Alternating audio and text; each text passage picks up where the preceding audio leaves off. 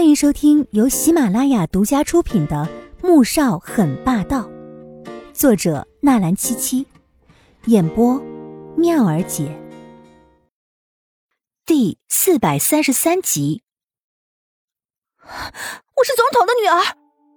在左宝丽心中，只要黄庭卸任，他的父亲左浩翔就会成为下一任的总统，所以便越发的。不将黄天武这个即将过气的总统女儿放在眼中了，错了，你是副总统的女儿。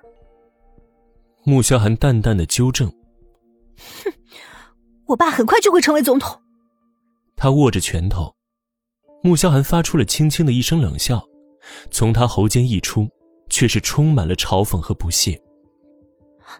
你笑什么？笑你就是个蠢货。穆萧寒又回了一句。这时，易灵带着两名保安走了过来，把这个女人扔出去，记得，是扔。穆萧寒目光冰冷的看了一眼两名保安，却是充满警告。说完之后，转身走回自己办公室里面。黄天武坐在椅子上，瞠目结舌的看着这一幕，差点不厚道的笑了出来。左宝丽被保安架着电梯里面拖了过去，他终于知道穆萧寒并不是下探。这要真是被扔出去了，那还要不要脸了？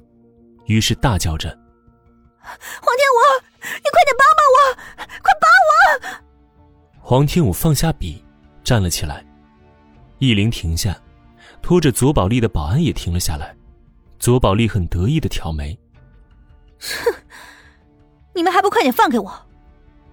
黄天武走到门口，冲着易灵说道：“易特助，记得扔得远一点。”说完之后，将门一关，在几人错愕的神情中，又走回工作台里坐下。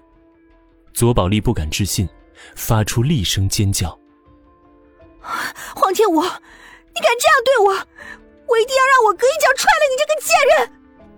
黄天武没有搭理他，在嘴角勾出了一丝冷笑，心想：“哼，谁在乎？不过今天可真是痛快啊！”耳边也终于清静下来了。黄天武放下笔，缓缓起身，朝着对面走去。此时，穆萧寒正坐在椅子上，埋头看着文件。刚才的事，谢谢了。黄天武站在门口说道：“他以为穆萧寒即使不帮左宝丽，也会冷眼旁观，却没想到，他竟然如此手段狠辣，还真是一点不给左家面子。”穆萧寒从文件里面抬起头来，看着他的目光微深。谢，要怎么谢啊？他现在可真是一肚子的火气。左宝丽刚才说那些话实在难听，若非他不想动手打女人，否则早已经让他比左翼那天还惨了。可是，他不明白的是，为什么他还要忍着？即使以前在穆家，他被逼急了有反抗的时候，可现在。他又疼他的父母和哥哥，为什么要忍呢？黄天武并不知道他在想些什么，却觉得他这话中肯定不怀好意，咬咬唇，决定耍赖。公司不准外人进来，所以刚才你做的那些事是在维持公司的正常秩序，我干嘛要谢你啊？再说了，左宝丽是来找你的，却跑过来招惹我，你就应该收拾这个烂摊子。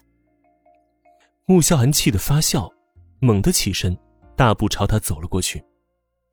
黄天武愣住了，不知道他要干什么，但见他气势汹汹的模样，下意识就要逃跑，却还是被某人伸手一揽，便逮住了。喂，你干嘛？他红着脸瞪向男人。哼，你说我想干嘛？穆萧寒将他压在墙上，目光逼人。为什么要委屈自己？你明明可以狠狠的教训左宝丽一顿，你明明就不爱左野。